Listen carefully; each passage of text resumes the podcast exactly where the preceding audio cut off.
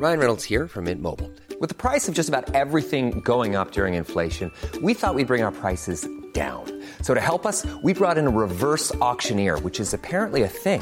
Mint Mobile unlimited premium wireless. Ready to get 30, 30, bit to get 30, bit to get 20, 20, 20, bit to get 20, 20, bit to get 15, 15, 15, 15 just 15 bucks a month. So, Give it a try at mintmobile.com slash switch.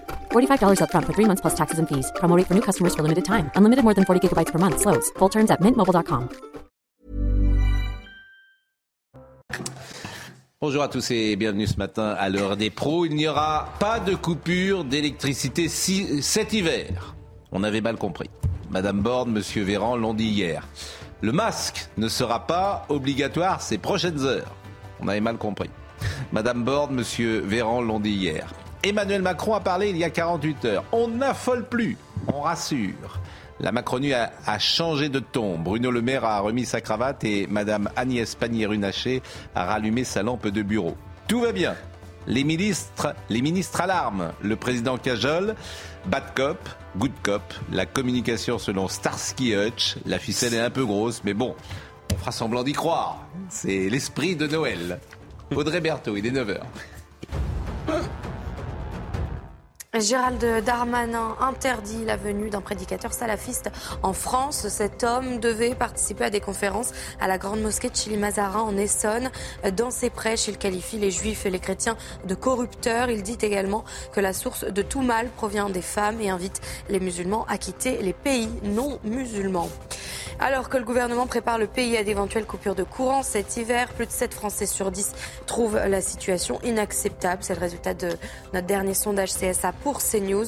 On remarque que les 18-24 ans sont les plus sévères face aux coupures, un chiffre qui baisse à 69% chez les 65 ans et plus.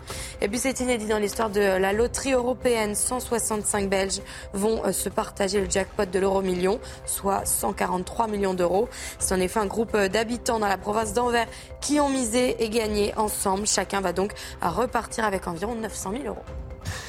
Euh, bah écoutez, ils vont passer un bon Noël. Catherine Bouissou est avec nous. On achève bien les soignants. C'est les étapes de notre deuil. Ma vie de suspendu, parole de soignant. Merci d'être avec nous, Caronne- Catherine Bouissou. Vous êtes, vous êtes infirmière, vous êtes coordinatrice en soins palliatifs à l'hôpital de Castres.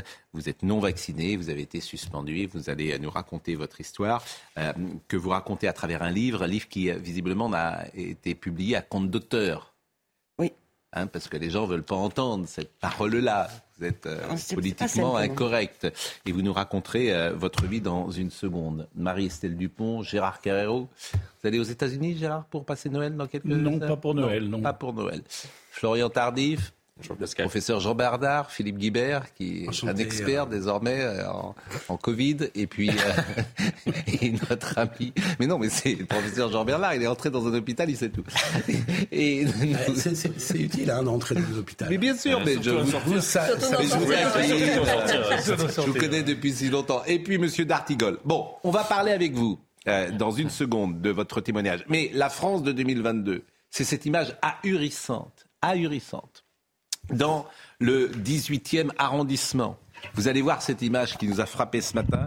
La police municipale est contrainte d'escorter des enfants et leurs familles pour se rendre à l'école maternelle Charles Hermite à cause de la présence des dealers et de consommateurs de crack sur leur chemin. Une situation indigne, évidemment, selon la mairie euh, d'arrondissement. Voyez ces images, je trouve ça absolument terrifiant. Mais euh, je ne veux pas chaque matin souligner le déclassement de ce pays, mais on en est rendu à escorter les petits-enfants de France. Voyons ces images, voyons ces images.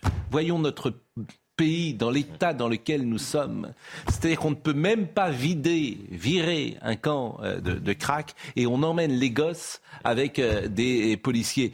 Je, je vous assure, je, je- je trouve ça tellement, tellement incroyable parce que ce n'est en plus j'ai le sentiment que ce n'est que le début. On entre dans une ère, dans dix ans, ça va être mais ce pays sera affreux. Voilà. Mais je ne peux pas vous dire autre chose parce que je le pense. En fait, mais ça, mais ça, c'est ce de pire en pire. C'est de pire en pire. Oui, mais- donc, mais, faut toujours garder espoir. euh, ah ben moi, euh, ben, l'espoir, si on ne change pas, si on ne change pas à 100% notre manière de voir, à 100%, Oui. À 100%, ça continuera. Alors on va écouter des parents, et euh, peut-être que ça viendra des parents. Les parents euh, diront, peut-être que les Français diront, bah, ça va. Écoutez les parents ce matin qui ont emmené leur enfant avec des policiers à l'école. Les, enfants, ils ont encore plus peur.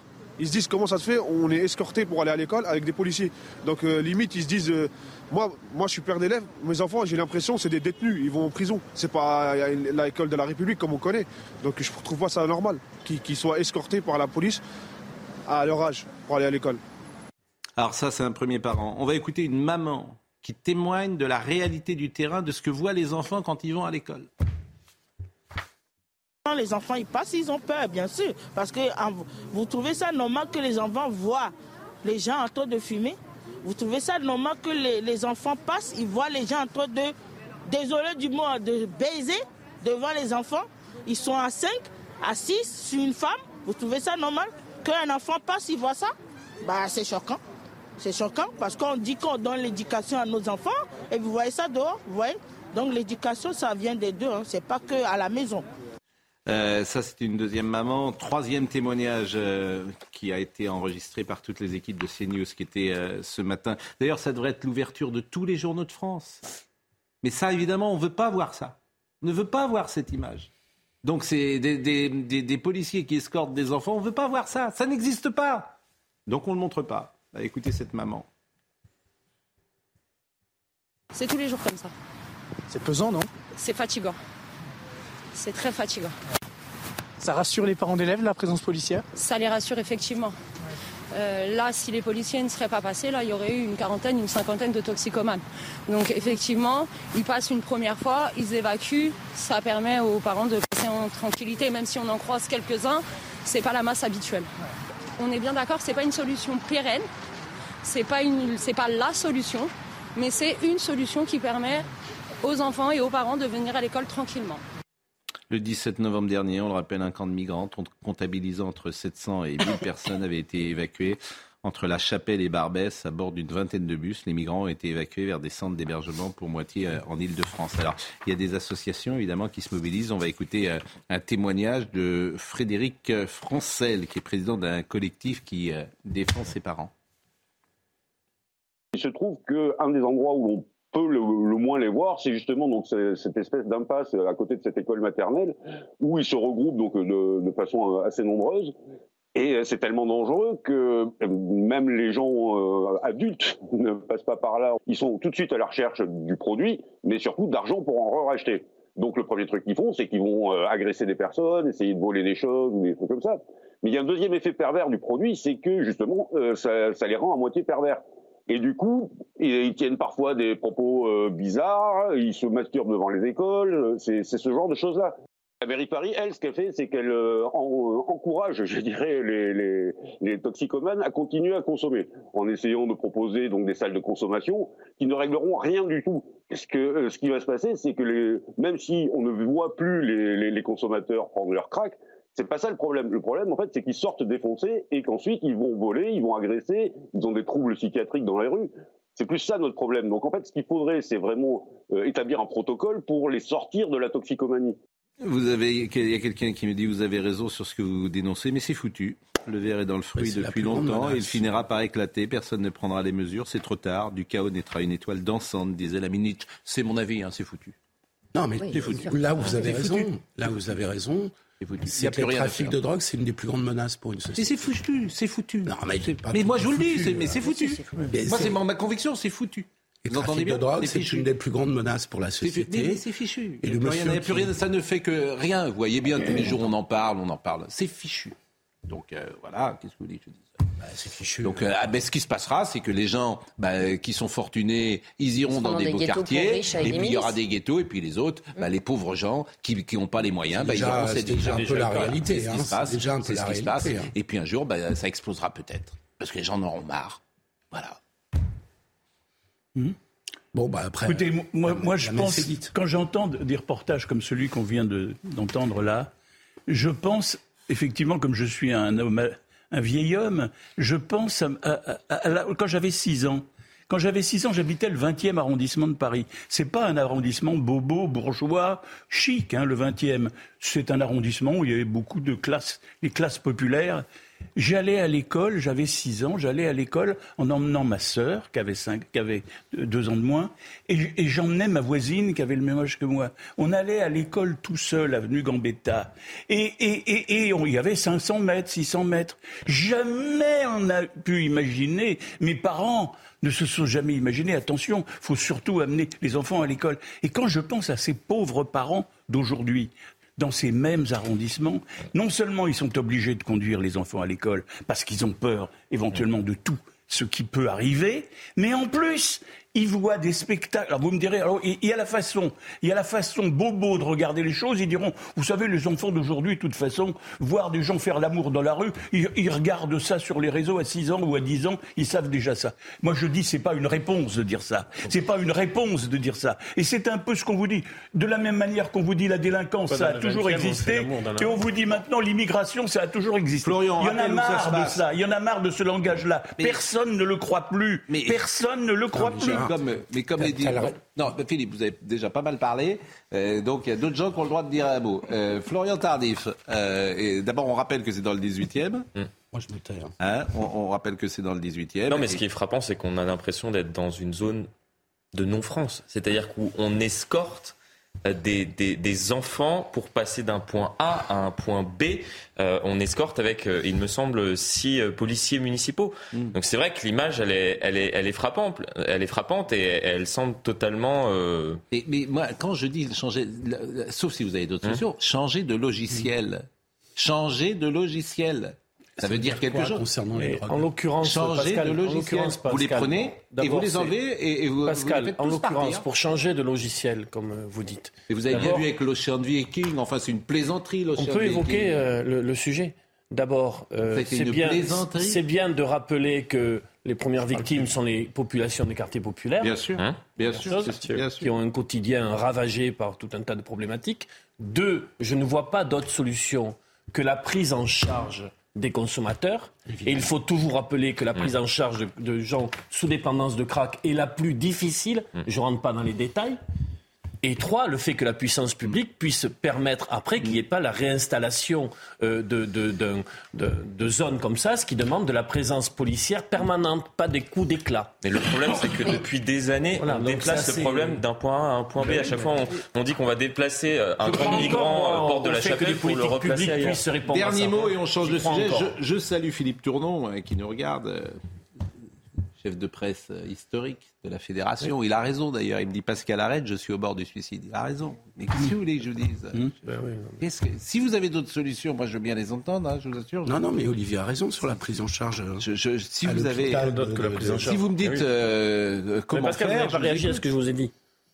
Est-ce qu'on peut encore se dire que des politiques publiques vraiment fortes et, très présentes mm. peuvent encore apporter des réponses ou pas? Mais je le crois. La prise en charge si tant réelle. mais si tant est mais nos politiques publiques aujourd'hui, ce qu'elles proposent, c'est de priver les enfants d'école le matin s'il y a des coupures d'électricité. Donc je veux dire, euh, je crois que les politiques publiques, on est dans une logique. Faut plus. Je crois qu'on peut même plus dire que c'est des zones de non-France. Il faut accepter que c'est la France aujourd'hui et qu'on est dans une tiers-mondisation avec une logique suicidaire. Dans le 16e arrondissement, ça existe pas. C'est pas toute la France, mais ce sont des zones qui s'étendent. De plus en plus se creuse. Mais donc de plus en plus. différence entre ceux qui ont les moyens très pauvres, entre très pauvres et très riches. C'est-à-dire plus de classe moyenne. C'est-à-dire qu'on est en train de se tiers-mondiser. C'est ça le tiers-monde. Le tiers-monde, c'est qu'il y a dans toutes les villes du tiers-monde, il y a toujours un quartier ou deux quartiers où on vit très bien, où les maisons sont belles et tout est beau. Il est là C'est un peu ça la France d'aujourd'hui. Mais donc on est dans une une logique suicidaire puisqu'il n'y a pas de vision euh, et qu'une fois de plus, c'est quand même les enfants euh, qui sont sacrifiés, que ce soit sur euh, les coupures d'électricité dans les écoles, que ce soit sur mm. le fait qu'il y ait du crack et qu'il faille les escorter. L'état de la pédiatrie. Systématiquement, l'état de la pédiatrie, l'état psychique des enfants suite à la crise Covid. Systématiquement, les mm. enfants sont la variable d'ajustement. C'est juste notre futur. Donc évidemment, on est dans une logique suicidaire. C'est pour ça que j'entends le mot de, votre, de la personne qui vous envoie Catherine Buissou est avec nous. Euh, on achève bien les soignants. C'est vous êtes euh, souffrant euh, Non, mais vous me faites tout peur. Va bien. Tout va bien parce que non, vous rentrez dans un hôpital et vous toussez depuis tout à l'heure. Donc moi, vous me faites peur. Ça va bien se passer. Vous voulez pas mettre votre masque? Comme je me tais, je ne dis plus rien. Si, si. Je, je, Vous voulez pas mettre votre masque? Il faut pas dire cette Euh, phrase. bon, vous risquez rien parce que madame est non vaccinée. non, blague. Bon, on a... Vous tenez vra- Non, mais là, vous tenez, un tenez quand même un discours anti-vax, là. Oh Mais c'est du second, mais vous voyez, c'est, c'est- c'est- ça s'appelle de l'humour, c'est le second degré. Mais j'en ai pas d'humour, vous savez bien. Bon, on achève bien des soignants. Euh, vous êtes infirmière. Euh, c'est vrai que je suis toujours étonné lorsque des infirmiers, lorsque des, perso- des personnels soignants refusent la vaccination.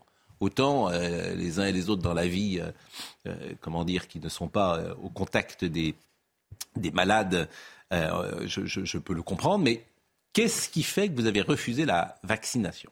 Alors, premièrement, je ne refuse pas la vaccination. Non, mais celle-là, celle du Covid. C'est pas une vaccination. C'est un produit qui est en phase expérimentale. Tous les vaccins, je les ai. On les a tous. Et on a plus de vaccins que la majorité de la population.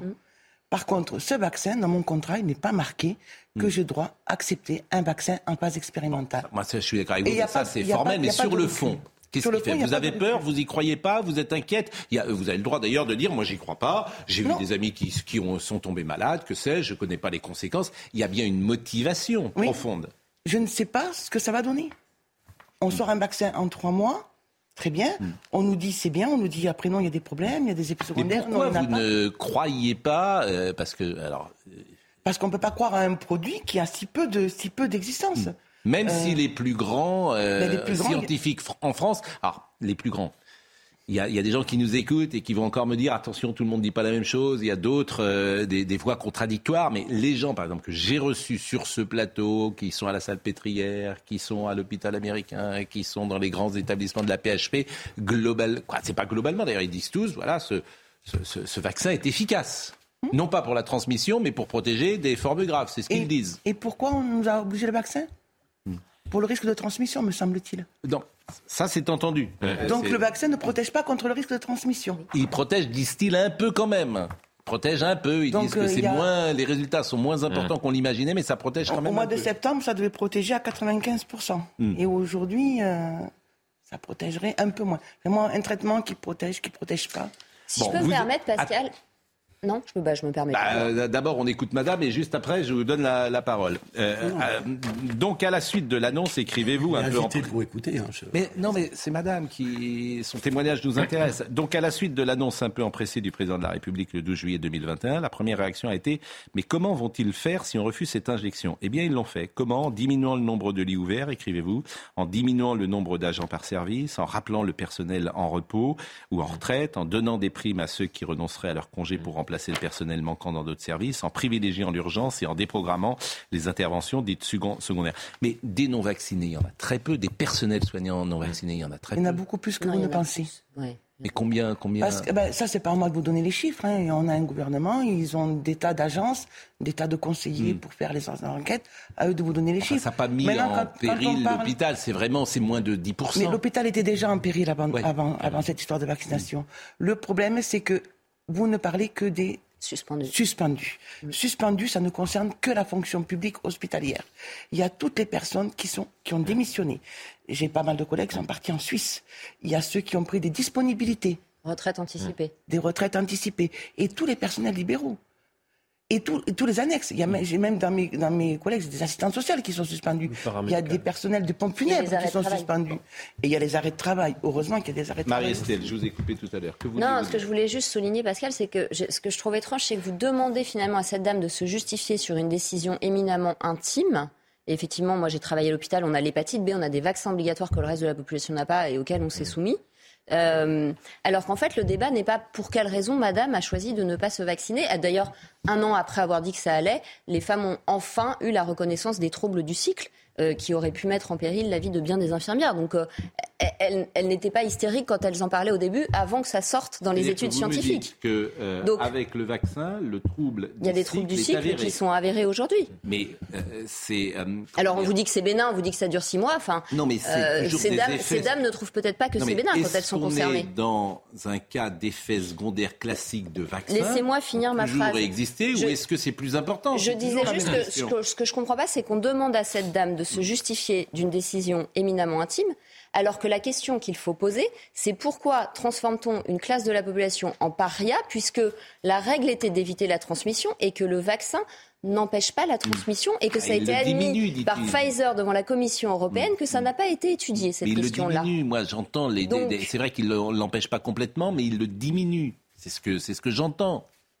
Non, la question, c'est qu'on a la vraie question. Il faut arrêter de se cacher derrière son petit doigt. C'est qu'on a fait de ces gens des parias. On a signifié regardez ce qui vous arrive quand vous n'obéissez pas à la doxa. Bon, alors. Et ça, c'est très grave. Et c'est pour ça Et aujourd'hui, on fait une euh, cagnotte pour Pierrick Thévenon, ce pompier suspendu, mm. qui n'arrive pas à joindre les deux bouts et qui, comme beaucoup de ses collègues, est suspendu. Là où vous avez raison, dans l'espace médiatique, et c'est pour ça que moi j'ai vraiment voulu beaucoup donner la parole ici depuis euh, deux ans à des euh, personnes qui ne sont pas, entre guillemets, dans ce que vous appelez la doxa. Vous dites les soignants réfractaires sont jetés en pâture dans les médias par les politiques, le Sénat, le Parlement, tous ces bien-pensants. Et il faut ajouter les journalistes. L'espace médiatique, ça c'est vrai. C'est-à-dire que pour des raisons euh, très particulières, l'espace médiatique choisit son camp sur tous les sujets aujourd'hui. Et il a tellement peur des deux extrêmes, extrême gauche, extrême droite, qui se réunit sur le centre et sur, en gros, la Macronie. Je la fais courte, hein, c'est un peu caricatural. Mais euh, c'est vrai que bah, vous êtes euh, humilié, on vous traite d'imbécile, que vous d'obscurantiste, vous comprenez rien, etc. C'est violent, hein Qu'on nous traite de criminels. Moi, j'ai 59 ans, j'ai toujours pris soin des autres. Euh, on m'a jamais proposé un vaccin contre le sida, on m'a jamais proposé un vaccin contre un tas de maladies. Mm. Que des gens soient malades ou pas, euh, je suis à mon poste, mes collègues sont à leur poste. Quand il a fallu partir euh, au début de cette dite crise Covid, eh bien, tous ces bien-pensants étaient bien à l'abri. Par contre, nous, on nous a envoyés, mm. on y a été, on n'a pas posé de questions, ni si on allait être payé plus ou pas plus. Vous étiez à l'hôpital? On était à l'hôpital, bien sûr. Aujourd'hui, donc, depuis combien de temps vous n'êtes pas entré dans un hôpital? Depuis que je suis suspendu, depuis le 21 novembre 2021. Euh, Donc ça fait euh, un, an. Bon, comment vous vivez Vous vivez de quoi? Alors, euh, ben, au départ, on vit des économies, hein, et puis ensuite, on vit des dons. On vend tout ce qu'on a, mais tous, hein. on, a fait un choix, on assume. On assume. Après, il y, a les, il y a les associations, il y a le syndicat Liberté Santé qui nous aide, il y a, il y a les essentiels qui nous aident, il y a, il y a beaucoup de gens qui, qui nous aident à ne pas perdre tout mais j'ai beaucoup de collègues qui se trouvent à être dans une voiture, des diplômés infirmiers, diplômés, euh, il y a des médecins qui, qui, sont en difficulté. Là, je reçois, j'ai fait un appel à témoignage pour euh, recenser, puisqu'on nous dit qu'on n'est qu'une poignée, mais je reçois des centaines de témoignages de gens qui ont euh, soit arrêté leur profession parce qu'ils étaient libéraux, mmh. soit qui, qui ont... les vaccins, dans le monde entier, les non-vaccinés sont réintégrés? Oui, sauf en France. Mmh il y a un autre pays, euh, Florian Tardif hein, Non, je, crois qu'on est. On est les euh, derniers. Vous êtes le dernier. Donc il y a cette volonté, et qu'on retrouve chez la Macronie, de punir, d'humilier ceux qui ne sont pas d'accord. Ça, c'est ce que vous dites. Alors là, il vient d'y avoir une décision de justice d'un soignant qui a été réintégré en France. Oui. Euh, Donc il y a cette, on, voit ça, et, c'est une des raisons pour lesquelles, à mon avis, Emmanuel Macron a du mal parfois avec la France et les Français, c'est que un président, c'est fait pour rassembler, peut-être pour pardonner. Mm. Et qu'il y a ce désir de dire, vous n'avez pas obéi. Hmm vous n'avez pas obéi. Et vous, n'avez pas obéi.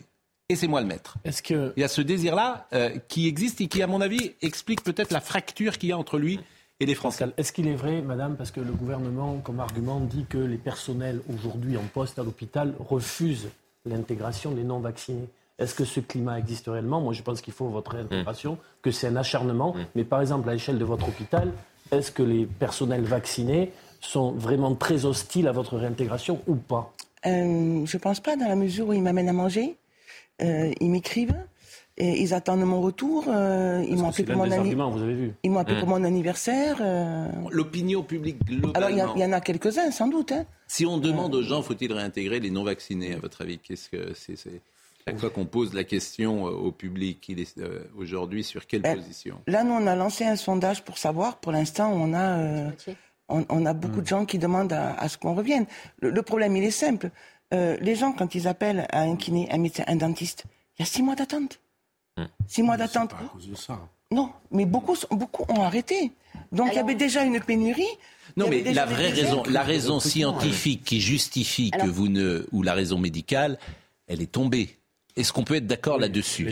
Elle est tombée. La Cour d'appel de Paris, d'ailleurs, on est d'accord. C'est-à-dire que si on vous réintègre pas, c'est pas pour des raisons médicales, c'est pour vous punir. C'est politique. Non, mais est-ce qu'on peut se mettre au moins d'accord là-dessus? Euh, C'est une réalité.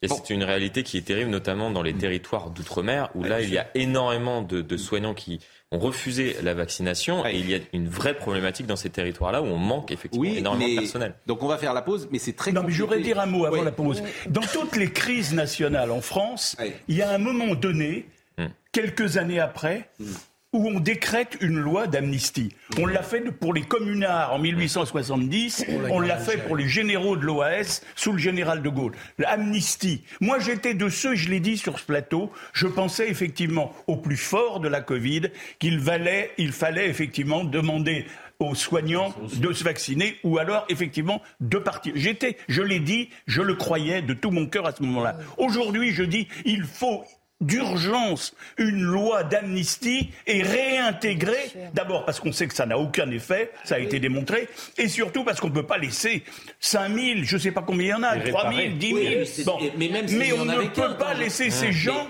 dans cette situation. Amnistie pour tous ceux qui ont été écartés dans cette période. C'est la moindre des choses. Quand j'entends Madame... On les traite en sous-citoyens. D'ailleurs, la Cour d'appel de Paris refuse, c'est une décision historique, refuse de suspendre le versement des arriérés de salaire et la réintégration d'une infirmière non vaccinée. C'est un tweet d'un avocat.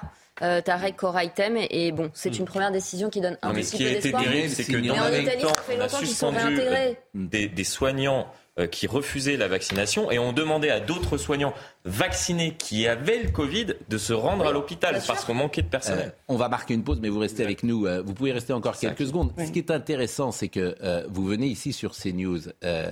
quels sont les médias qui vont vous interroger et vous vont, vous demander de témoigner? Il y en a déjà beaucoup. Hmm. Déjà témoigné sur RCF, la Dépêche qui est venue m'interviewer. Hmm. Euh, donc vous, Monsieur Est-ce que, est que, par exemple, euh, entre guillemets, les médias nationaux, euh, est-ce que France 2, France Télévisions, non. c'est ça qui m'intéresse toujours, c'est-à-dire que le service public, par exemple, vous êtes toxique pour le service public. C'est-à-dire que les, notre, on ne vous verra pas euh, ni chez Léa Salamé, sans doute, ni euh, chez Anne-Elisabeth Lemoine, ni chez Karim Brissouli, ni dans ces ah, émissions-là. C'est les médias d'État que voilà, c'est ça que, je trouve. Les médias d'État, c'est toxique.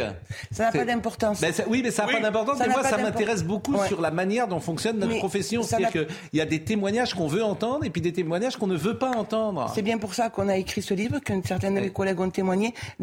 Quand on parle de nous dans les médias, ça n'a pas d'importance. Notre place à nous de ah, soignants, c'est auprès des patients. Les médias, c'est pas notre. Euh, la pause. Je vous remercie en tout cas d'être avec nous parce qu'effectivement, on a envie tout simplement de vous aider, euh, disons-le comme ça, et que c'est une situation dramatique que vous vivez. À tout de suite. Il est 9h31, on est euh, toujours, et elle va continuer, Catherine Buissou, d'être avec nous, Buissou, qui est infirmière, et on se rend compte de la difficulté. effectivement, il pourrait y avoir un consensus pour dire, bon, ben voilà, ce que disait très bien Gérard, ça, ça, va, quoi. On va pas punir les gens, les humilier, les mettre dans une situation différente. Tout ça parce que euh, les petits maîtres euh, et les, petits hommes gris ont décidé qu'il fallait punir les gens. On, on, gouverne pas. Les gris ont quand même eu raison sur le vaccin. Je suis désolé, il faut quand même le rappeler. Parce que ça a permis de diminuer les formes graves, ça a permis de soulager l'hôpital. Donc moi je suis d'accord avec vous qu'il faut arrêter euh, cette, cette polémique et réintégrer les soignants à un moment donné, comme le disait Gérard faut rassembler, il faut calmer les choses. Mais il faut quand même rappeler que le vaccin a eu son, sa forte utilité. Oui, bah, c'est surtout Omicron peut-être qui a... En tout cas, c'est ce que disait M. Euh, Sur les Cohen ici. Euh, bah, il n'y a plus de formes graves, ou en tout cas, il y en a... Parce qu'Omicron, juste quand il n'y a plus... Il y a 1000 personnes qui sont aujourd'hui en, soins intensifs. 1000. Alors qu'il n'y a jamais eu autant de contaminés qu'en ce moment. Ça veut dire que si les formes graves ont, Mais avant diminué. Omicron, ça a beaucoup contribué. Bah, écoutez, moi je ne sais pas, c'est Cyril Cohen qui me disait l'autre jour, qui est un spécialiste euh, tout autre que vous, qui expliquait que c'était surtout Omicron. Bon, maintenant je peut-être. Bah, tout l'intérêt d'un virus, c'est de ne pas tuer son hôte. Voilà. Il disait les deux. Audrey, Audrey, vaccination et Omicron. Audrey Berthaud et on termine avec euh, Madame Louis. Personne ne conteste que la vaccination et Omicron ont fait hum. diminuer les formes oh. graves. Ne contestons pas. Audrey La réforme des euh, retraites. Elisabeth Borne reçoit séparément ce matin euh, à Matignon plusieurs leaders syndicaux, à commencer par les patrons euh, de la CGT, Philippe Martinez, et de la CFDT, Laurent Berger. Les représentants de différents groupes parlementaires seront reçus la semaine prochaine. Le guichet électricité prévu par le gouvernement pour aider les entreprises à payer leurs factures sera finalement prolongé en 2023. C'est ce qu'a indiqué le ministre de l'économie Bruno Le Maire, en plus de l'entrée en vigueur l'an prochain de l'amortisseur électrique Enfin, au Pérou, le président Pedro Castillo a été destitué et arrêté hier. C'est sa vice-présidente Dina Buelarte qui a été investie à la tête du pays. C'est la troisième procédure de destitution à l'encontre du chef d'État qui aura eu raison du président de gauche. On achève bien les soignants, les étapes de notre deuil, ma vie de suspendu, parole de soignants, c'est de Catherine Bouissou. Je voudrais vous lire deux passages qui m'ont intéressé. Le premier, vous écrivez en février 2022 ce que vous disiez tout à l'heure. Je suis à trois mois de suspension, je n'ai plus d'économie, j'ai commencé à vendre mes objets de valeur, mes meubles, bibelots, mais cela ne suffira pas pour régler toutes mes factures. Mon fils et moi faisons des économies sur tout ce qui est possible, mais la vie doit continuer. Ma mère m'aide financièrement pour régler certaines factures. Et la deuxième passage, c'est où sont les syndicats? Où sont tous ces beaux parleurs qui parlent du plein emploi, de l'appauvrissement du peuple français, du droit au travail, de la justice sociale? Personne ne répond. J'appelle tous les syndicats, tous font la même réponse. Oui, on sait, n'est pas une situation facile, mais nous avons des consignes. Quelles consignes Celle d'extorquer un consentement éclairé. Et puis un vaccin, ce n'est rien, ce n'est pas grave. Comment ça, c'est rien? C'est un produit injecté dans mon corps dont on ne connaît rien ou presque. Oui, mais regarde le vaccin de l'hépatite. Oui, et alors, personne ne m'a demandé de consentement éclairé pour me faire vacciner contre l'hépatite. C'est votre vie, donc. Euh, je, pense que pour ce, pour ce traitement euh, Covid, le problème essentiel, c'est le consentement éclairé. C'est la base de tout. Le consentement éclairé, on le fait pour toute intervention, pour tout traitement. Chaque patient a le droit de savoir ce qu'on lui injecte, ce qu'on attend de cette injection et les risques qu'il prend à cette injection. Je suis désolée, vacciner comme on, nous a demandé de vacciner, il n'y avait pas de consentement éclairé. Et éclairé, ça veut dire pouvoir donner euh, les risques. Et là, euh, les risques sur trois mois, on ne peut pas dire dans un an ce qui va se passer. Personne ne peut le dire. On le fait pour le vaccin de la grippe Parce qu'il évolue et il est différent chaque année. Change tous les ans. Oui, mais ce n'est pas, le même, pas le même vaccin. C'est pas, pas le même système. mais ce qui pose le problème, c'est l'ARN. Voilà, c'est ça qui, oui, voilà, qui, est contesté par certains. Mais bon, moi, je ne peux pas entrer dans cette polémique ou dans cette débat. Fondamentalement, je ne sais rien de ça. Ça a été fait dans le monde entier. Il n'y a pas qu'en France que. Vous ne pouvez pas dire que c'était fait dans le monde entier. Il y a des tas de pays qui ne l'ont pas fait. Euh, il y a des tas de pays aujourd'hui qui ont, qui ont choisi que les soignants euh, ne devaient pas être mais qui n'a pas vacciné, par exemple? En Afrique, il y a plein de pays qui n'ont pas vacciné. Ah oui. mais la ah comparaison ah, est difficile. Hein. Pourquoi difficile Parce que Ce ne sont pas des êtres humains comme nous oh, ils n'ont pas les mêmes règles. Pas parce qu'ils ne voulaient pas. parce qu'ils n'avaient pas assez. Non, mais ils ont choisi d'autres moyens de soins. Oui, mais ils n'avaient pas. Que les manifestations qu'on avait en France contre la vaccination, il y avait parfois les mêmes manifestations dans ces pays-là pour pouvoir se faire vacciner aussi. Oui. En tout cas, euh, on voulait, moi, je voulais vous donner évidemment la, parole pour des raisons évidentes. Je pense que les gens, euh, comment dire, les, les non-vaccinés infirmières méritent d'être entendus. Euh, ce sont des gens qu'il faut aider, qui sont aujourd'hui dans une situation difficile, peut-être même parfois de détresse. Et je m'étonne que la France de 2022, que le président de la République, que le ministre de la Santé, que la première ministre qui nous écoute n'ait pas un minimum de compassion et d'écoute pour euh, entendre votre voix après un an, surtout lorsqu'on sait que ce vaccin n'empêche pas la transmission et qu'on manque de soignants. Et non seulement vis-à-vis des soignants, mais vis-à-vis des patients. C'est quoi le message de dire vous allez être soigné par quelqu'un qui a le Covid, mais qui est mm. vacciné, mm. mais vous ne serez pas soigné par quelqu'un qui n'a pas le Covid et qui n'est pas vacciné? Infirmière et l'ensemble du paramédical. Il faut dire que certains disent que c'est les petites mains du système de santé c'est les classes en effet populaires du système de santé. Et c'est vrai que ça leur tombe Et je maintiens que euh, les médias ont un rôle à jouer euh, parce que euh, si tous les jours dans des médias vous entendiez des témoignages de personnes non vaccinées qui montrent leur émotion, croyez-moi, ça changerait. Simplement, la doxa sur ce sujet, c'est on n'entend pas les paroles des non vaccinés qui sont juste des Gérard avait raison, on a évolué sur, ce, on a évolué sur cette ah, question-là. Moi, j'étais comme toi il y a quelques mois. Aujourd'hui, j'ai c'est la première chose que je vous ai dit. Moi, j'aurais, je suis vacciné, j'ai pas de souci, mais je, serais personnel, personnel soignant, je me serais fait vacciner. Il n'y a même pas de discussion. Simplement, euh, aujourd'hui, euh, voilà. aujourd'hui, il faut passer à Aujourd'hui, excusez-moi, mais aujourd'hui, le problème, c'est que nous sommes le dernier pays à ne pas, enfin, à empêcher les, les, soignants. Et quand je dis soignants, c'est au sens large, parce mm. que les secrétaires médicaux, les pompiers, mm. les gendarmes, euh, des gendarmes qui ont témoigné dans mon livre d'ailleurs, ne sont pas vaccinés et ont été mis euh, au banc de la société. Mais je voudrais juste dire à notre président de la République, dire à notre gouvernement qu'il n'y a aucune honte aucune honte à dire on s'est trompé, on a peut-être été trop Mais ils ne le diront jamais. C'est même une preuve d'intelligence. Ils ne le diront. Alors franchement, le sujet est trop sensible et trop grave pour eux. Hmm. Ils ne diront jamais ça. Croyez-moi. Jamais. Parce que c'est trop. Euh, et euh, ça, ils, ils, reviendront jamais là-dessus. C'est il y a des gens qui jouent gros hein, sur, euh, ce, sur ce sujet. Moi, la seule chose que je vois, c'est la population qui, joue très, gros, très gros hein. qui manque de soignants. C'est ça qui me perturbe le plus. Bon, en tout cas, merci de votre témoignage. Euh, on va parler euh, de l'énergie maintenant. Alors, ça, c'est formidable. Je disais good cop, bad cop, c'est la communication Starsky Hutch. je dirais, même Macron a parlé. Mais je vous assure, il a parlé. Alors, après, tu te dis, est-ce que ces ministres sont plus royalistes que le roi et vont au-delà de ce qu'ils imaginent, la pensée du maître, et en font plus que ce qu'il veut lui-même possible. Ça se passe parfois dans les entreprises. Les courtisans, les courtisans en font plus pour le roi, possible. Parce qu'il a quand même euh, dit bon bah ça va quoi, arrêtez. Mais bon, du coup hier, écoutez Olivier Véran, avec qui je suis désormais au mieux, je vous le rappelle, parce que je l'ai croisé, était avec Laurence Ferrari, il m'a dit qu'il viendrait ici. Monsieur Véran. C'est vrai? Oui. Bah. Il m'a dit que vraiment, il y avait pas de... alors, Je vais être gentil, mais il. Alors, écoutez ce qu'il a dit hier, parce qu'on a l'impression que c'est nous, les journalistes, euh, ou les médias qui sommes responsables de l'inquiétude des Français. Écoutons M. Véran.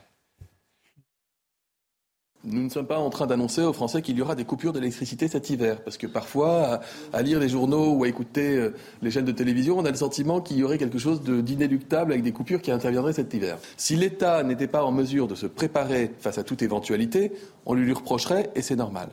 Mais ça ne veut pas dire du tout que nous annonçons euh, aux Français qu'il y aurait des coupures de courant pour cet hiver. Et donc vraiment, je, souhaite que chacun garde cela euh, à l'esprit. C'était le sens de ma communication la, semaine dernière. Voilà. Non, non, on avait, on avait, mal, on avait mal compris. En fait, c'était pas du tout, euh, c'était pas du tout ce qui était dit depuis des semaines. Que en fait, ils, avaient mal anticipé. Voici ce qu'on me dit dans, l'entourage de l'exécutif. La répercussion de l'annonce la semaine dernière, lorsqu'ils ont fait mhm. circuler ces différents plans en cas de coupure, c'est-à-dire s'il y a une cause consommation trop importante par rapport euh, euh, à l'énergie euh, disponible actuellement dans, notre pays. Ils n'ont pas anticipé la répercussion dans les médias, la répercussion dans la population. Lorsque l'on informe aux Français, bah, faites attention, ne prenez pas l'ascenseur, prenez l'escalier, sortez votre voiture du garage si vous avez un garage électrique. Effectivement, ça crée un climat anxiogène.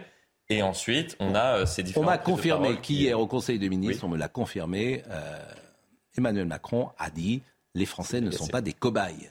C'est bien qu'il ait découvert ça au bout de deux ans de, de crise. C'est intéressant parce que en fonction ça, des ministres, tout le monde ne, me dit pas qu'il a qu'il avait euh, prononcé cette phrase. Peut-être qu'il y a certains ministres que, que j'ai eus qui étaient peut-être plus visés que d'autres aussi. Ce qu'il y a de très intéressant. En mais c'est bien, moi j'aime bien cette phrase. Oui, bah oui, mais j'aime bien. Ce qu'il y a de très intéressant en termes de communication politique, ça démarre par le thème de la sobriété, et ils en ont fait hein. des tonnes. Puis ça va sur préparez-vous à du délestage et ça atterrit sur le déclassement de la France et le fait que notre pays est en situation de, de, ne pas pouvoir assurer une politique énergétique. Écoutez ce qu'a dit par exemple Madame Borne dès le 30 août. C'est pour ça que quand j'entends les euh, archives sont sévères, c'est pas euh, quand il dit à entendre les journaux, mais c'est pas nous qui avons inventé ça. On n'imaginait même pas qu'il y ait des coupures de courant possibles. C'est bien l'exécutif qui en a parlé ah dès le 30 août. Hum. Madame euh, Madame Borne.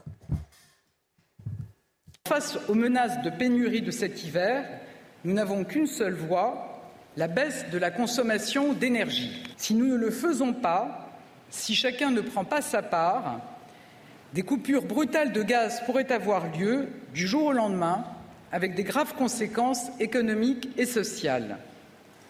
C'est le délestage qui peut au demeurant concerner aussi l'électricité et nous devons à tout prix l'éviter. Bon, ça c'est le 29 août, mais on est encore dans la crise Covid. Ils font la même grille de lecture. C'est-à-dire qu'ils foutent la trouille aux gens. Et, ils culpabilisent. Ils disent, si vous faites pas, si vous décalez pas votre machine à laver, grave crise sociale. Non mais c'est ça qu'elle vous dit, Madame Borne. Je trouve qu'ils ont surtout tout dit et son contraire.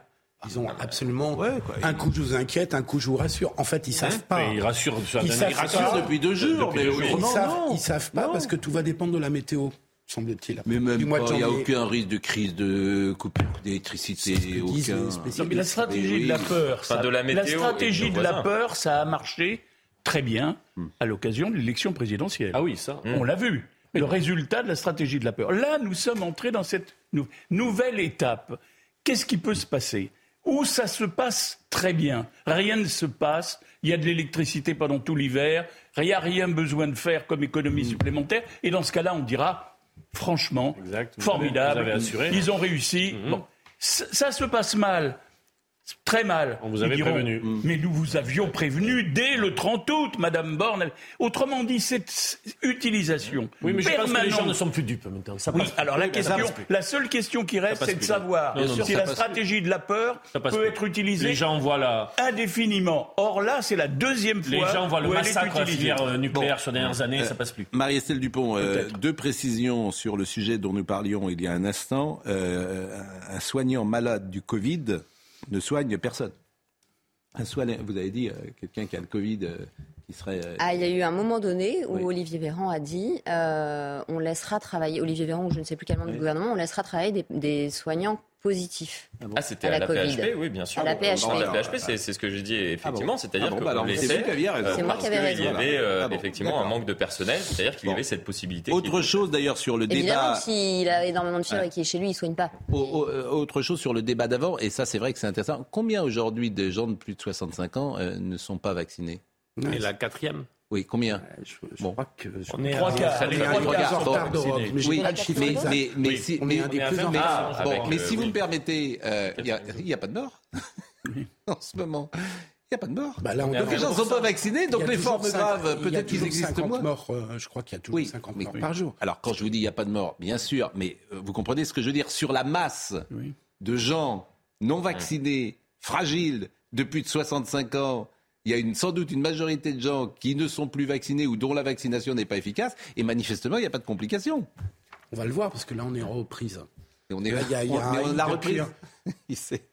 Mais, la reprise, on est déjà passé. Le pic est sans doute passé. Il y a 1000 personnes qui sont là. Mais, c'est ça qui est formidable. Hein. Mais oui, vous, êtes, euh, vous êtes un grand spécialiste. Mais je suis spécialiste de rien du tout. Je vois les chiffres.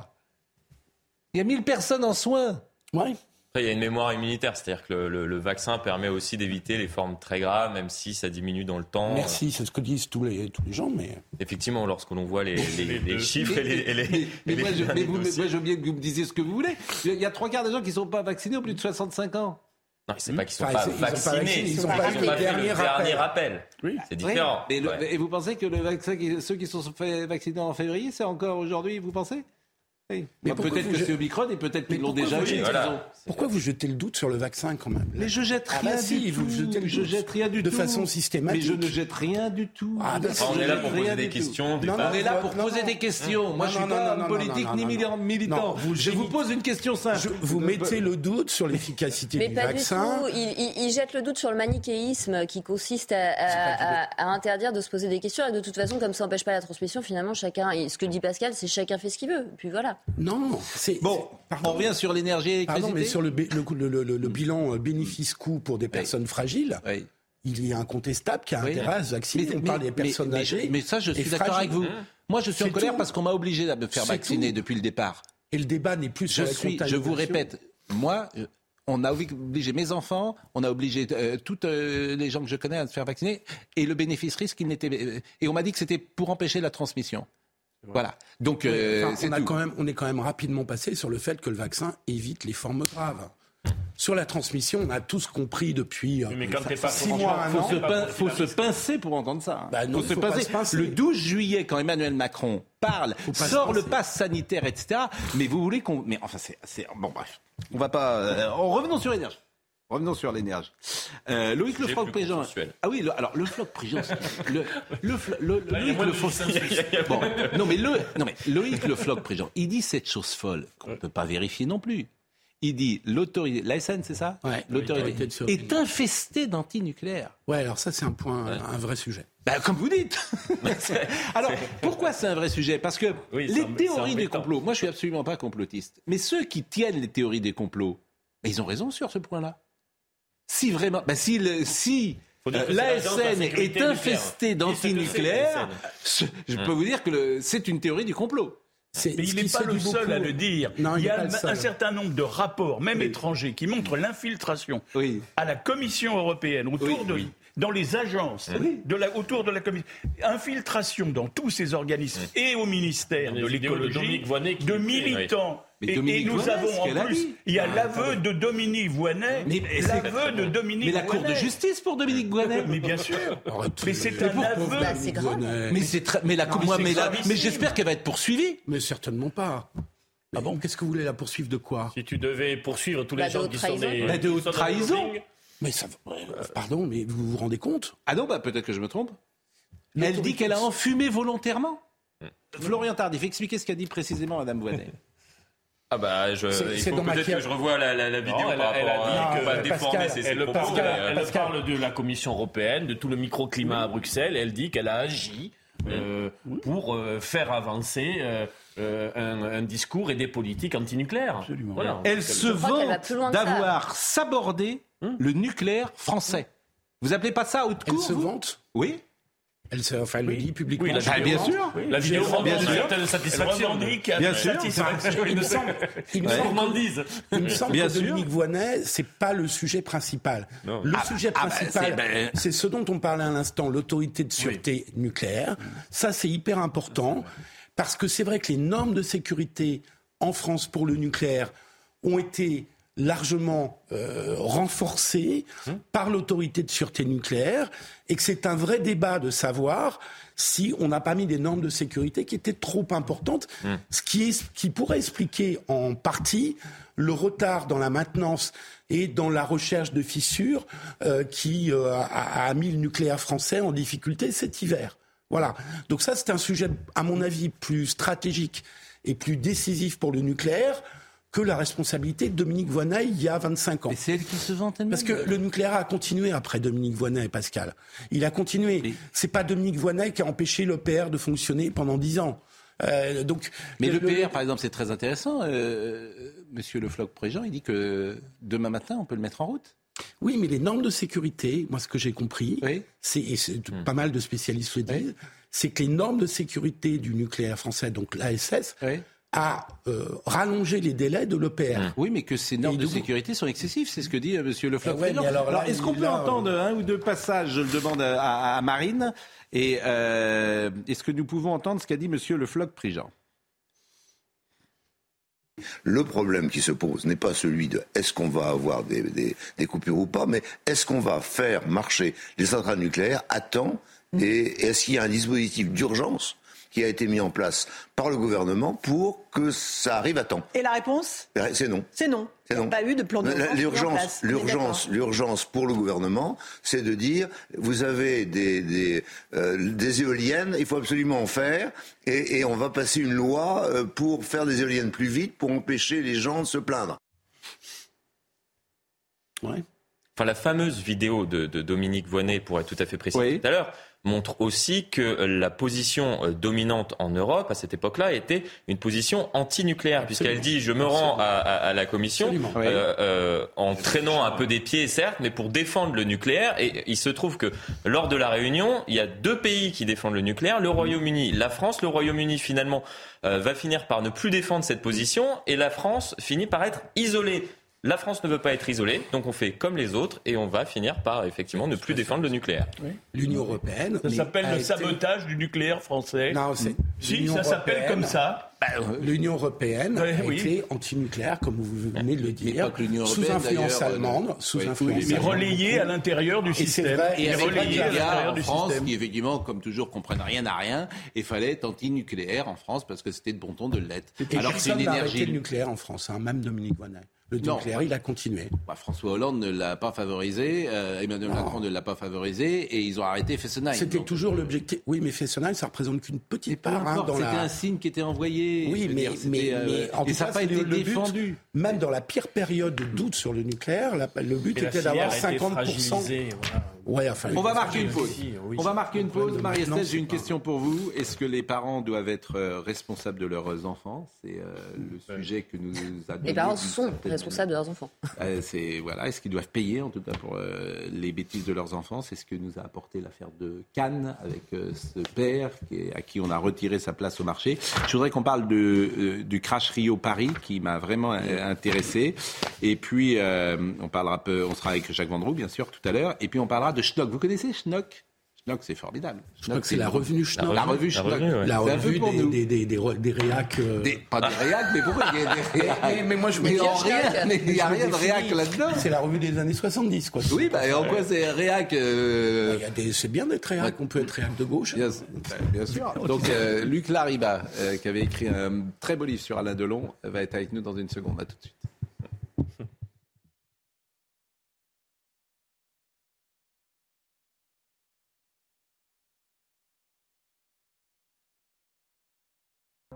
Il est quasiment 10 heures, Audrey Berthaud. Gérald Darmanin est arrivé à Bruxelles pour lutter contre l'immigration illégale. Les ministres européens de l'Intérieur doivent se prononcer sur l'élargissement de l'espace Schengen. L'intégration de la Croatie semble probable, mais des obstacles persistent pour la Bulgarie et la Roumanie. Un mouvement social dans le Val-de-Marne. Environ 170 salariés de la grande distribution occupaient hier soir le centre commercial Bercy 2 et un magasin Carrefour. Ils réclament des hausses de salaire et s'insurgent contre l'assignation devant la justice d'une trentaine de salariés pour une journée de grève.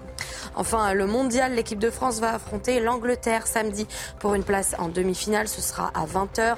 Les Bleus se préparent, les 24 joueurs, dont Kylian Mbappé qui était absent la veille, se sont entraînés hier. Mbappé qui illumine le mondial de ses buts avec en effet 5 buts en 4 matchs. Est-ce que vous connaissez la revue Schnock?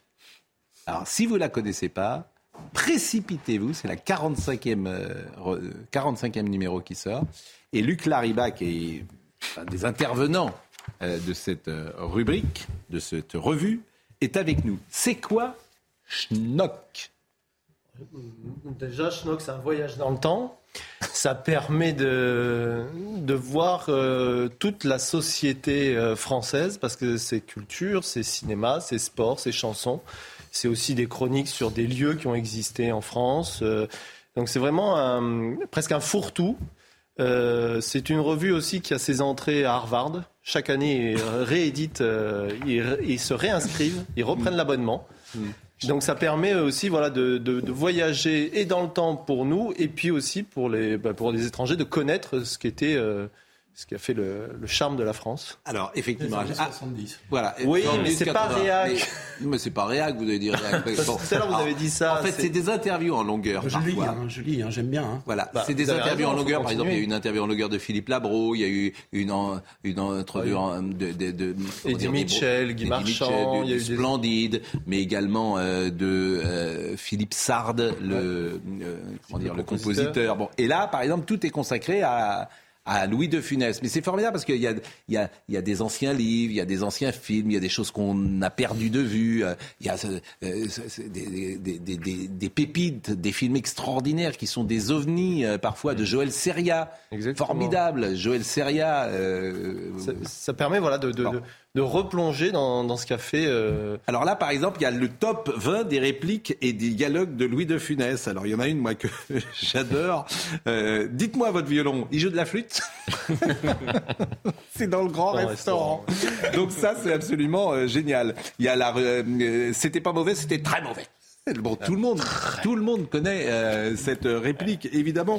Euh, qu'est-ce que je vais faire? Je suis ministre, je ne sais rien faire. Bon, les pauvres, c'est fait pour être très pauvres et les riches, très riches. C'est dans la folie des grandeurs. Bon, on en parlera évidemment tout à l'heure, mais c'est vraiment, c'est formidable en fait. Schnock, et puis euh, c'est, c'est vraiment une, une bulle de légèreté, d'intelligence. Ça fait du bien. Le monde d'hier, quoi.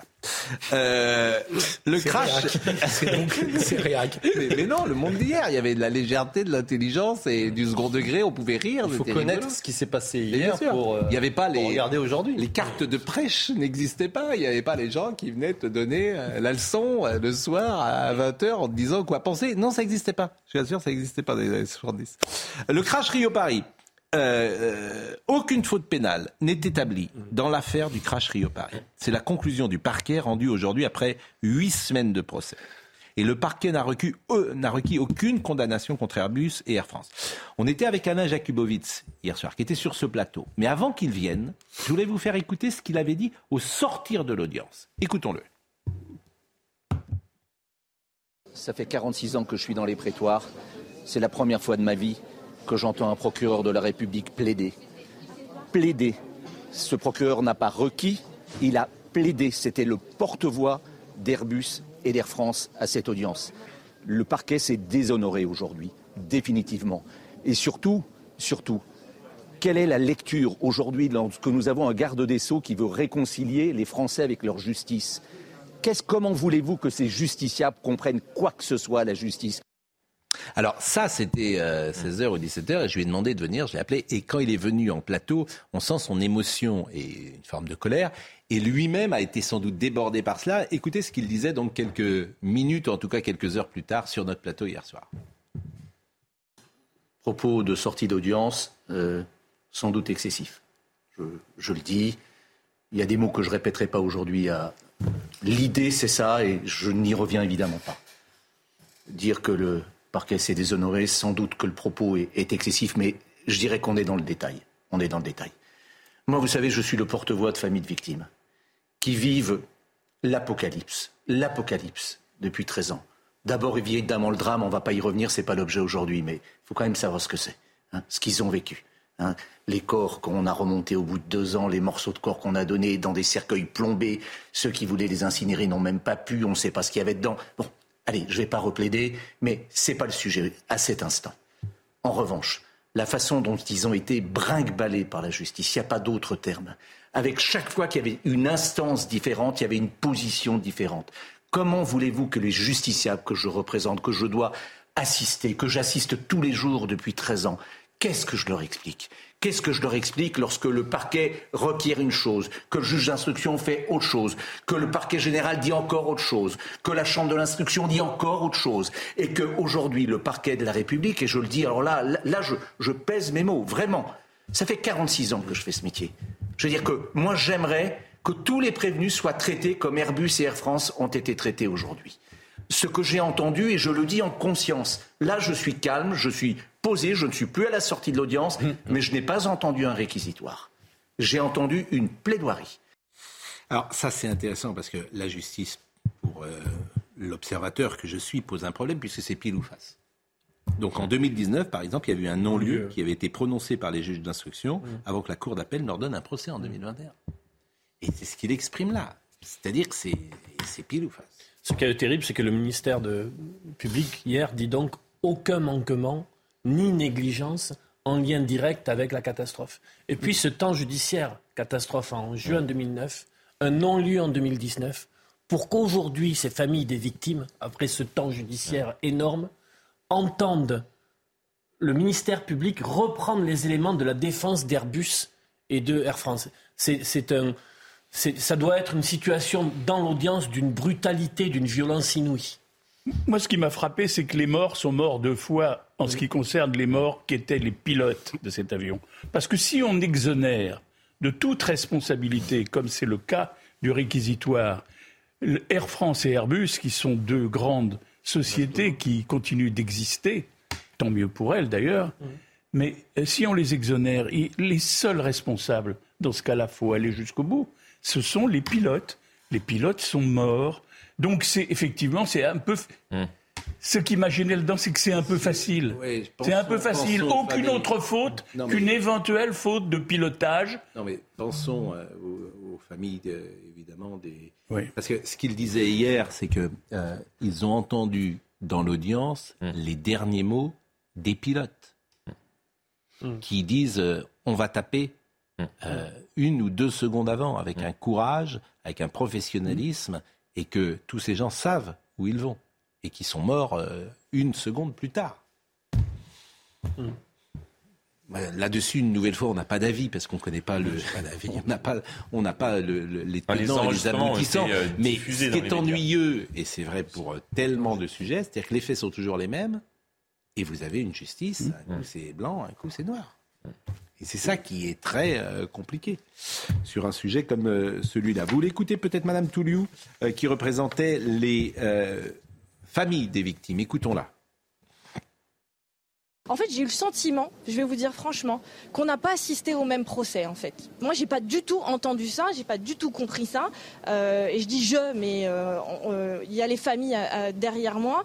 Alors, soit on est complètement idiot, mais les propos qu'on a entendus aujourd'hui dans la bouche du parquet ne sont absolument pas représentatifs des neuf semaines de débat qui viennent de s'écouler. Donc, on a un peu le sentiment qu'effectivement la décision a été prise avant même, j'ai envie de dire, le début du, du procès.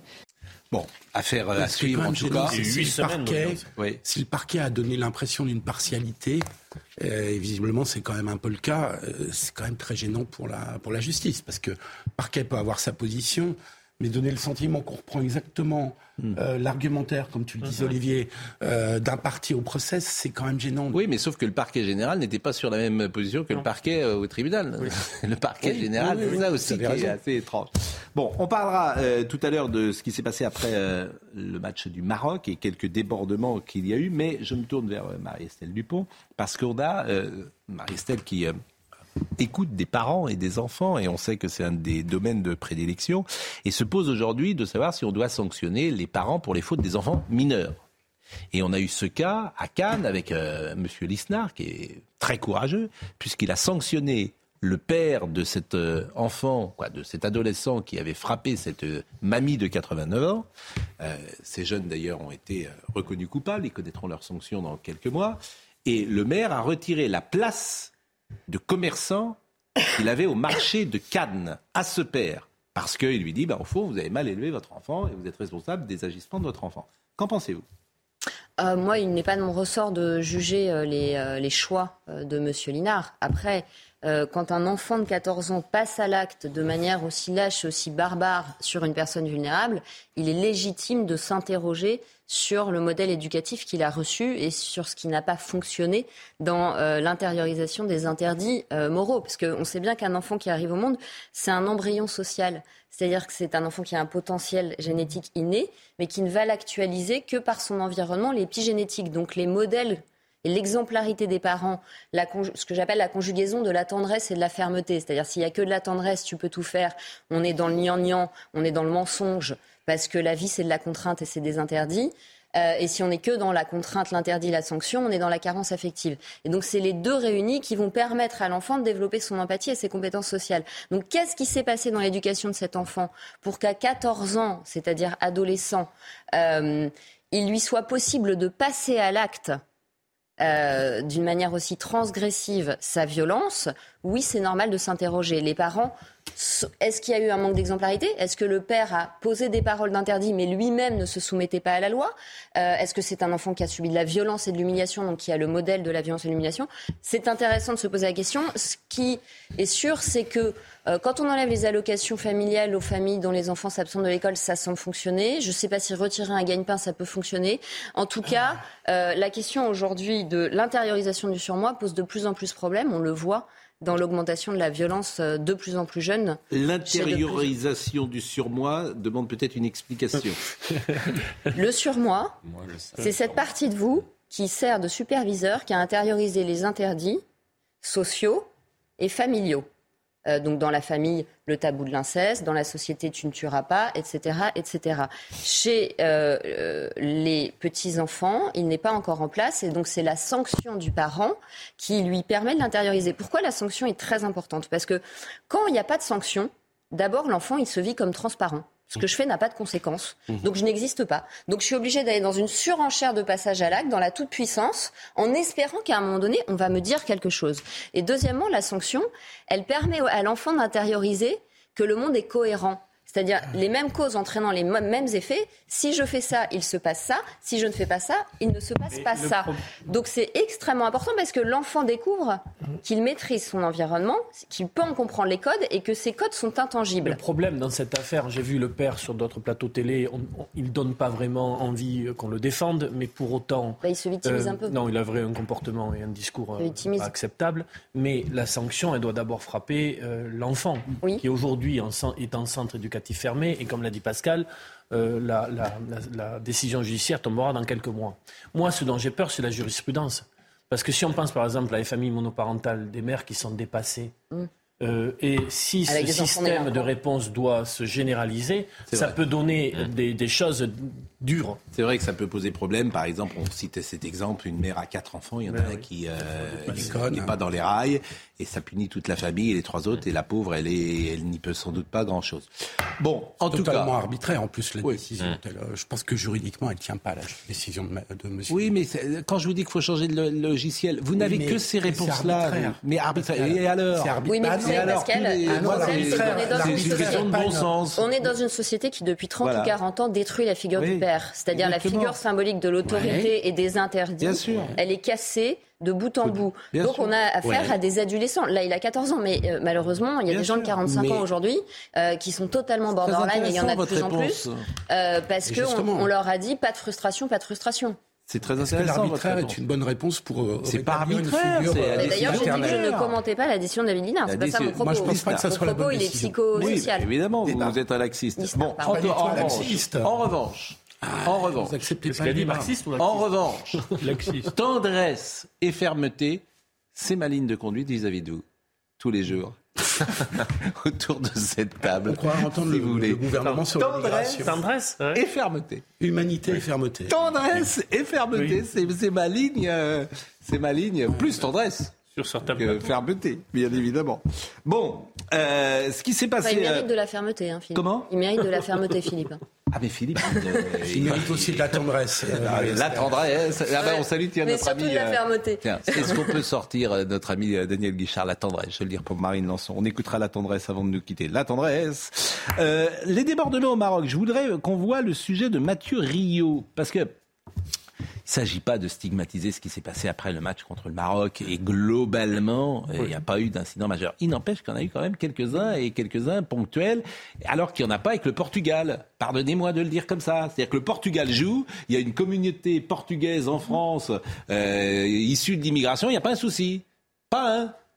Et, après le match du Maroc, bah, il y a eu des soucis. Plutôt, ça c'est plutôt la soirée s'est oui, Mais, le problème à alors, oui, alors mais vous allez dire ça à la dame ah, qui était dans la voiture, euh, place Bellecour à Lyon et qui a vécu ce qu'elle a vécu. Vous allez lui dire, pas grave. Non, je dis pas hein, ça. Mais vous allez lui dire ça à cette dame. Parce que regardez le sujet de Mathieu Rio. Si, tu vas lui dire ça. T'es un laxiste, toi aussi. C'est l'angoisse pour Sophia et deux de ses collègues. En rentrant d'une soirée d'entreprise, la voiture de leur société se retrouve entourée et bloquée par des jeunes sur la place Bellecour à Lyon après la victoire du Maroc en Coupe du Monde. L'un frappe à plusieurs reprises le véhicule, un autre leur adresse des doigts d'honneur lorsqu'il s'aperçoit qu'il est filmé.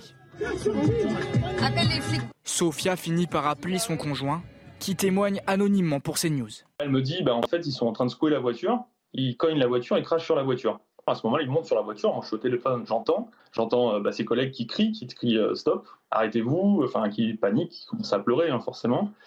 L'homme assure avoir tenté d'appeler plusieurs fois la police en vain. Il décide alors de se rendre lui-même sur les lieux.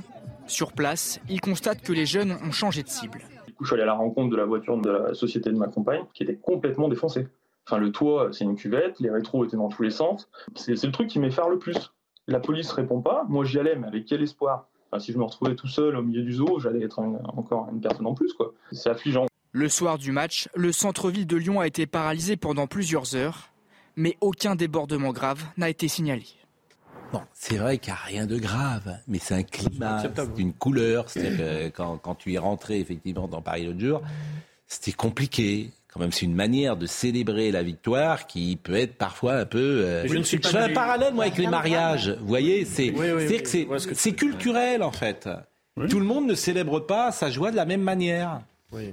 Bah oui. Mais moi, j'ai vu les centaines de voitures qui sont devenues un symbole de réjouissance de fin d'année dans un certain nombre de mais Ça, c'est autre chose. Mais pensons, aussi à tous ces euh, Marocains, citoyens français d'origine marocaine, que mm. sais-je, ou, ou ressortissants marocains, qui ont fêté cette victoire-là euh, avec le, de bon cœur, sans poser aucun problème. Je suis d'accord. vous avez parfaitement plutôt sympa. Vous avez plutôt raison. En plus, on va peut-être les rencontrer en demi-finale. Alors là, oui, alors là, France-Maroc.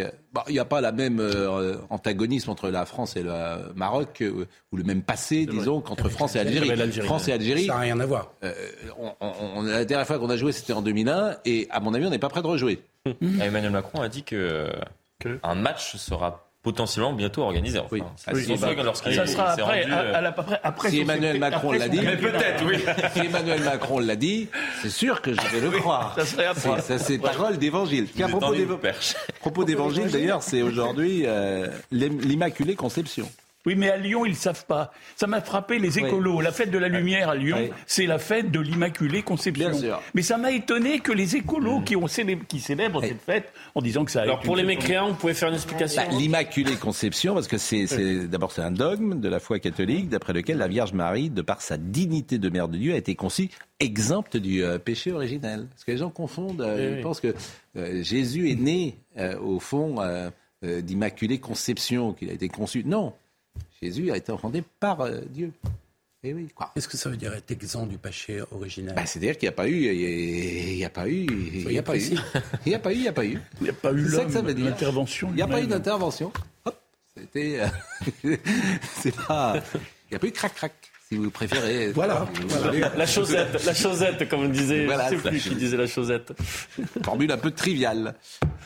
ne vous moquez pas du catéchisme. Non, non. non. Schnock Bon, pourquoi, euh, par exemple, dans les années 70, on n'aimait pas les années 30 Pourquoi est-ce qu'on est à ce point tourné vers le passé? En 75, personne n'écoutait euh, les chansons de Jean Sablon ah. ou de Bert Silva. je pense que si, Non, pas beaucoup. C'était le, passé. Justement, le passé était. Euh, je me souviens très bien. Les, anciens disaient quelle chance vous avez de vivre dans les années 70. C'est formidable. Nous la guerre, nous les privations, nous on n'avait pas ceci, nous on n'avait pas cela le, les années 70 c'était glorifié déjà. Hein euh, dans les années 70. Mais pourquoi nous on se retourne euh, autant euh, Alors, c'est pas que les années 70, parce que parfois ça va plus loin, parfois c'est plus proche. Oh, c'est surtout les années 70, hein. Mais c'est vrai que ces années... De Funès, il incarne les années 70. Années 70 mais il dit Mitchell aussi, mais par exemple il y a eu des articles dans euh, la revue qui parlaient de, personnalités ou d'événements qui étaient mm. avant ou après, ou même les inconnus, c'était les années 80.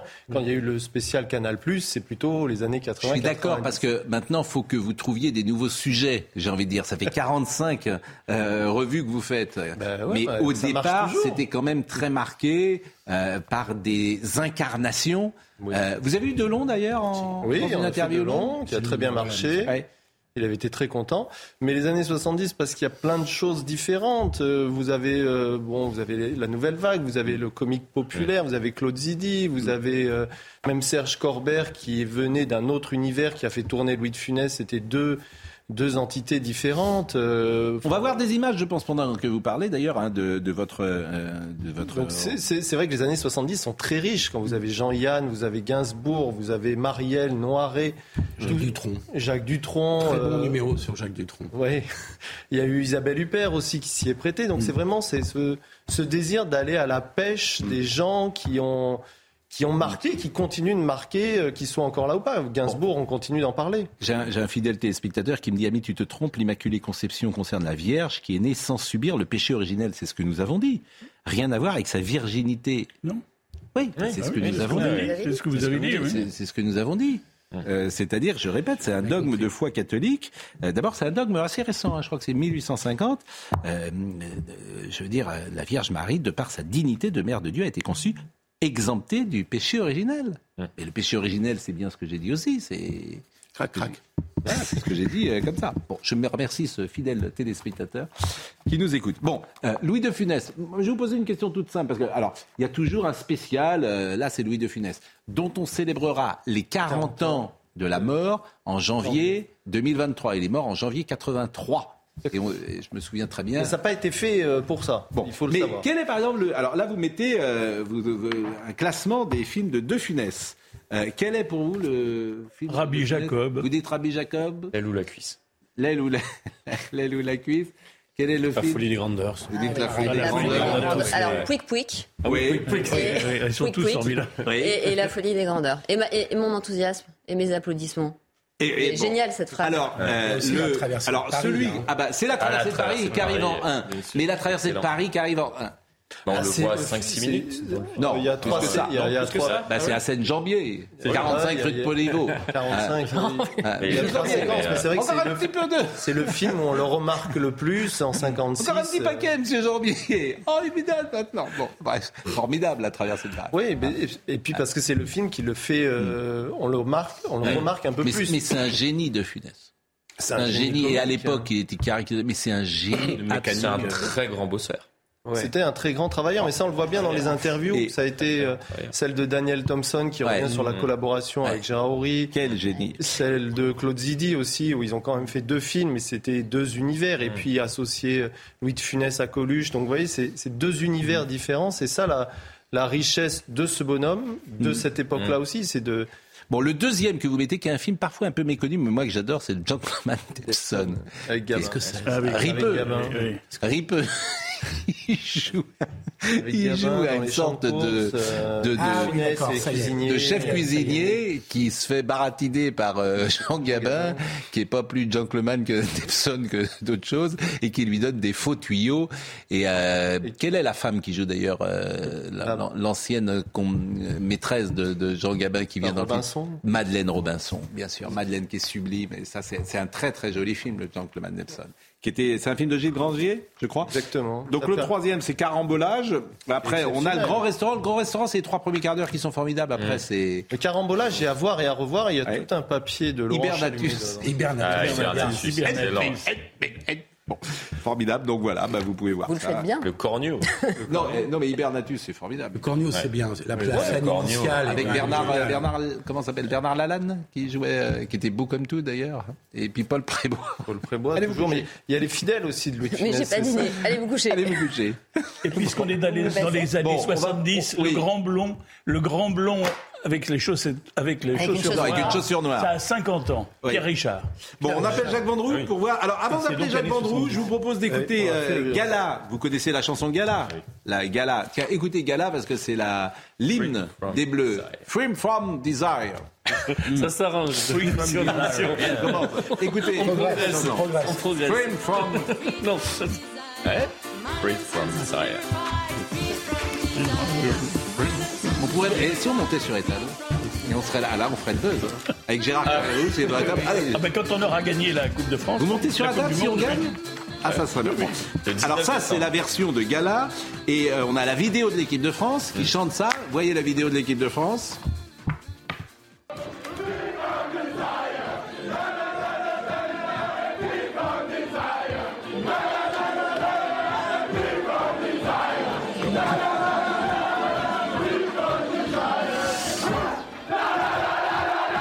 Figurez-vous que Gala était ce matin euh, en exclusivité euh, avec euh, Romain Desarbres pour CNews. Écoutez Gala qui a témoigné du succès de sa chanson. C'est une tendance, comme ils disent, un mouvement qui a commencé en 2016. Ça a débuté avec l'équipe de l'Irlande du Nord. Il y en a plein d'autres qui la chantent. Le Royaume-Uni, l'Arabie saoudite, le Maroc. J'ai le sentiment que le monde entier la chante, et pas seulement dans le foot, mais dans différents sports. Il y a une sorte d'explosion mondiale du titre qui, bien sûr, me fait incroyablement plaisir. Et si la France gagne, qu'est-ce qui se passerait? Qu'est-ce qui se passera? Écoutez Gala. Si la France gagne la Coupe du Monde, parce que je suis actuellement à Paris, j'adorerais chanter pour l'équipe de France. Ils occupent vraiment une place spéciale dans mon cœur. Je suis très contente parce que la France est un pays très spécial pour moi. Ça a été le pays qui m'a vraiment toujours bien accueilli et qui m'a toujours le mieux comprise en tant qu'artiste. C'est quelque chose de spécial. Je salue l'ami Max Guazzini qui nous écoute, qui est venu l'autre jour euh, d'ailleurs pour présenter euh, des chansons, euh, des cantiques de Noël et qui m'écrit c'est l'hymne du 15 de France, comme en 98 ils reprennent l'hymne du rugby, c'était I Will Survive du stade mmh. français. Vendroux, Vendroux, dis tout c'est tous les jours vers 17h27, vers 10h27. Vendredi tout avec de la musique.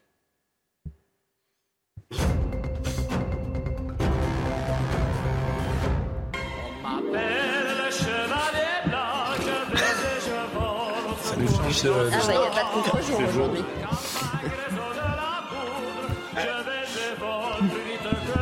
Mais eh, vous êtes drôlement beau mais regardez comme vous êtes beau. Il n'y a pas de contre-jour. Vous êtes bronzé. Vous avez l'air reposé. Mais attendez, alors vraiment, vous êtes. On, dirait Kurt Jorgens dans Bonjour Tristesse. Non, faut pas exagérer. Ou Alain Delon dans la piscine, non, pendant que vous y êtes. Ah bah. en plus. C'est mieux, c'est plus jeune. Ah, là, là, vraiment, vous paraissez en pleine forme, Jacques. Bon, euh, Jacques. Alors écoutez, là, là, je vais vous dire, on est à la limite du début du désert. On est à la sortie de Doha. Et donc, euh, à environ 50 km juste derrière moi, vous avez en toute simplicité l'Arabie Saoudite. Voilà, simplement pour vous situer où on est. Donc on a cherché un bon endroit. Il fait très très chaud. Je suis bronzé, c'est un bien grand mot. En tous les cas, tout se passe très très bien. Merci Pascal. Bon, euh, vous êtes un peu loin du micro, euh, comme un peu hier, mais je vais me rapprocher. Ouais, rapprochez-vous un petit peu. C'est toujours le parce que le micro, les. Je fais le maxi. Je fais le maxi du maxi. Oui, puis quand vous vous rapprochez, vous êtes encore plus beau. Donc euh, c'est ça qui est, bien. Euh, dites-moi, est-ce qu'il y aura un plan anti-Mbappé chez les Anglais samedi à 20h Alors vous regardez euh, sur tous les sites, est-ce que vous connaissez le dénommé Walkers? Ah, Oui, on parle que de lui. L'arrière gauche d'United et qui va de City pardon et qui va jouer contre l'équipe de France et qui a été chargé, le défenseur de City a été chargé de neutraliser notre ami Mbappé. Et les journalistes anglais disent que Mbappé, c'est le meilleur attaquant du monde. Et les journalistes euh, disent que Walkers de City est le meilleur latéral droit du monde. Voilà le plan anti-Mbappé de la part euh, des Anglais. Et du côté français, je pense que Mbappé, il va se balader devant Walkers, qui sort de blessure. Il n'est pas au mieux, en tous les cas, ça va être un match dans le match, comme on dit. Mais euh, comment est-ce qu'il faut prendre, à votre avis, Mbappé? En marquage individuel, d'après les Anglais. On a beaucoup parlé avec eux hier. Il faut le prendre en marquage. Il ne faut pas le lâcher. Il faut faire, vous savez, du marquage à l'ancienne. À l'ancienne. À la culotte. Hum. Exactement. Voilà, le terme est peut-être pas très élégant, mais c'est pourtant la réalité. Il ne faut pas le lâcher. Hum. Si jamais vous avez un moment d'égarement, c'est là où il peut marquer. Et le dénommé Walker, il a une pression de toute l'Angleterre. Je vous dis pas, je vous dis pas. Bon, finalement, c'est un marquage schnock. C'est un marquage des années 70. c'est un marquage, euh, je veux dire, de, Claudio Gentile. C'est un marquage à la Cabrini. Voilà, voilà, voilà. Le temps Que de la tendresse. Euh, Thierry, Thierry, de Thierry Roland disait, Thierry disait, Claudio Gentile, le tendre Claudio Gentile, mon petit Jean-Michel. Voilà, exactement. Le tendre Claudio Gentile. Ah oui, vous pensez ça, vous pensez que c'est un marquage à l'ancienne. Souvenez-vous de la défense allemande de la grande équipe d'Allemagne. Souvenez-vous, c'était euh, tout ce, tout ce qu'on veut, mais des poètes. Donc, si vous voulez ce France-Angleterre mm. de samedi à 20h, eh bien, je peux vous dire que ça va être très spectaculaire. bon, ben c'est bien. Vous êtes avec vos amis d'Europe 1, euh, cher euh, Jacques, aujourd'hui Je suis avec euh, Cyril de la Morinerie d'Europe 1. Hmm. Je suis aussi avec Loïc Grasset de Paris Match, qui sont un peu mes conseillers techniques pour le choix des, des lieux pour vous retrouver tous les matins. Tout se passe très bien. Tout se passe très bien. Et je voudrais simplement faire un petit clin d'œil. Je veux dire à Madame Frappard. Oui qui est la seule femme à avoir été retenue pour la suite de la compétition. Ah ben ça c'est bien. Ça, c'est bien. bon, il n'y a pas beaucoup de voitures qui passent sur votre autoroute. Hein. Il y en a une de temps en temps. C'est. mais attendez, j'ai trouvé un endroit où il y a un peu de désert. J'ai trouvé un endroit. On est à la sortie de Doha. Oui, vous êtes sur un chantier. Non, c'est bien. Vous êtes sur un chantier. alors, en il revanche, fait 43 degrés. Je mets ma vie en péril à cause de vous tous les oui, matins. Alors, en revanche, sachez-le, euh, j'ai eu Serge Nedjar. Il souhaite que vous restiez à Doha après le 18 décembre, parce que notre petite notre petite séquence marche bien. Donc euh, les gens sont contents. Simplement, on souhaiterait tous les jours faire une carte postale de Doha au-delà du 18 décembre, après la Coupe du Monde. Donc si vous pouviez rester, nous on est là jusqu'au 7-8 juillet à peu près pour la saison. C'est bon, c'est en négociation hein, évidemment, mais si vous pouviez rester un peu plus. Alors écoutez, franchement, euh, laissez-moi quelques heures pour réfléchir. Voilà. Je ne peux pas m'engager tout de suite. Bon, parce que vous pourriez demander euh, l'exil. Bon, ah bah vous sucez votre pouce maintenant. Non, je pensais que. Bon. Pas du tout, non mais, non, mais vous allez pas bien ou quoi bon.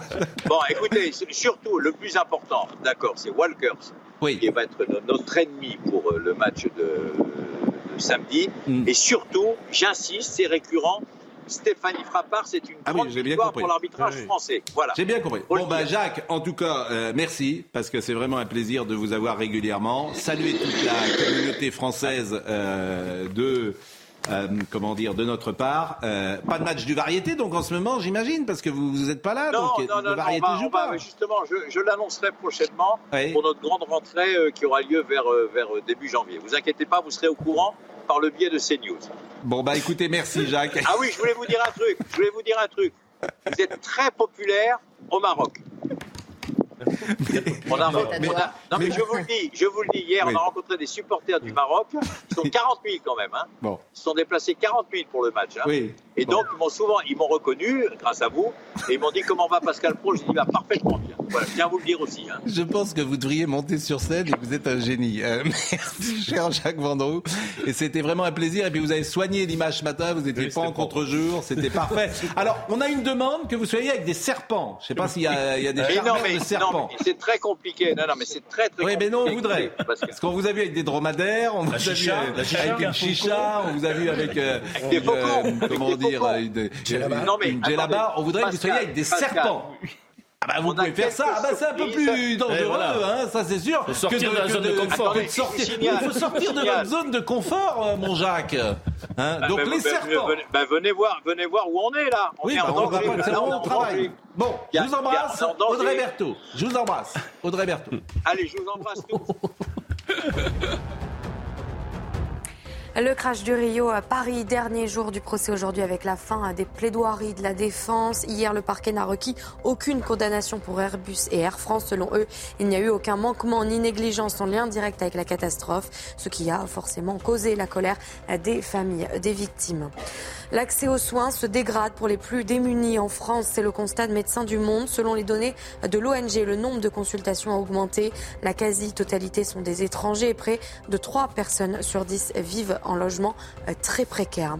Enfin, l'Iran a exécuté ce matin un homme accusé d'avoir blessé un paramilitaire. C'est la première exécution euh, d'un homme impliqué dans les troupes qui secouent depuis près de trois mois le pays. Au total, 11 personnes risquent le même sort pour leur participation aux émeutes. Je remercie Nora Mezziani qui coordonne la séquence que vous allez voir puisqu'elle interroge toutes les personnalités qui entrent dans CNews pour leur demander un souvenir de Noël. C'est la séquence Mon Noël à moi. Je ne sais pas si vous êtes déjà passé, mesdames, messieurs, mais Nora, euh, autrement, va venir vers vous.